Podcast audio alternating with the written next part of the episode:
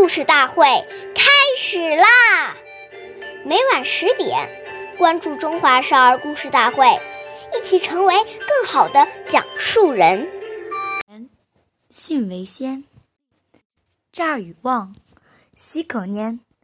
凡是说出的话，首先要真实不虚，讲究信用。说谎话骗人、胡言乱语都是不可以的。岁月易流逝，故事永流传。大家好，我是中华少儿故事大会今日讲述人梁新月。今天我给大家讲的故事是《立木为信》第四十二集。商鞅是战国时期的改革家，他辅佐秦孝公进行变法。变法之初，为了取信于民，他想出了一个好办法。那天，商鞅在国都十二元的南门竖起了一个三文高的木杆，并且当众宣布，谁能把它扛到北门，赏赐黄金十两。可是到了下午，还没有人去做。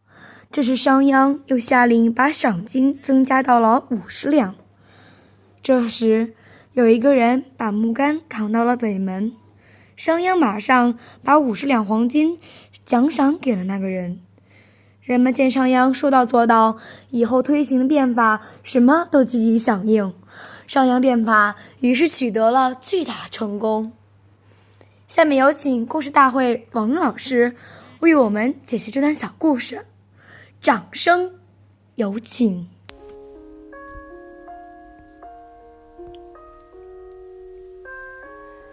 言语行为当中能守信，就已经奠定了一个人在今后社会上好的发展的基础。假如我们不守信，还要找一些借口来掩饰自己的失信，那你的名声就会越来越差。假如有特殊原因让你实在无法实现诺言，这时我们就要坦诚不公。当他真正了解你的情况，了解你的诚意后，他也会退一步。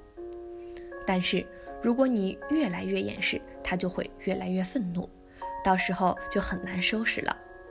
所以，与别人的信诺绝不可以拖延，越拖延越难解决。感谢您的收听，下期节目我们再会。我是刘老师，想参加故事大会的朋友，请关注我们的微信公众号“微库全拼八六六九幺二五九”。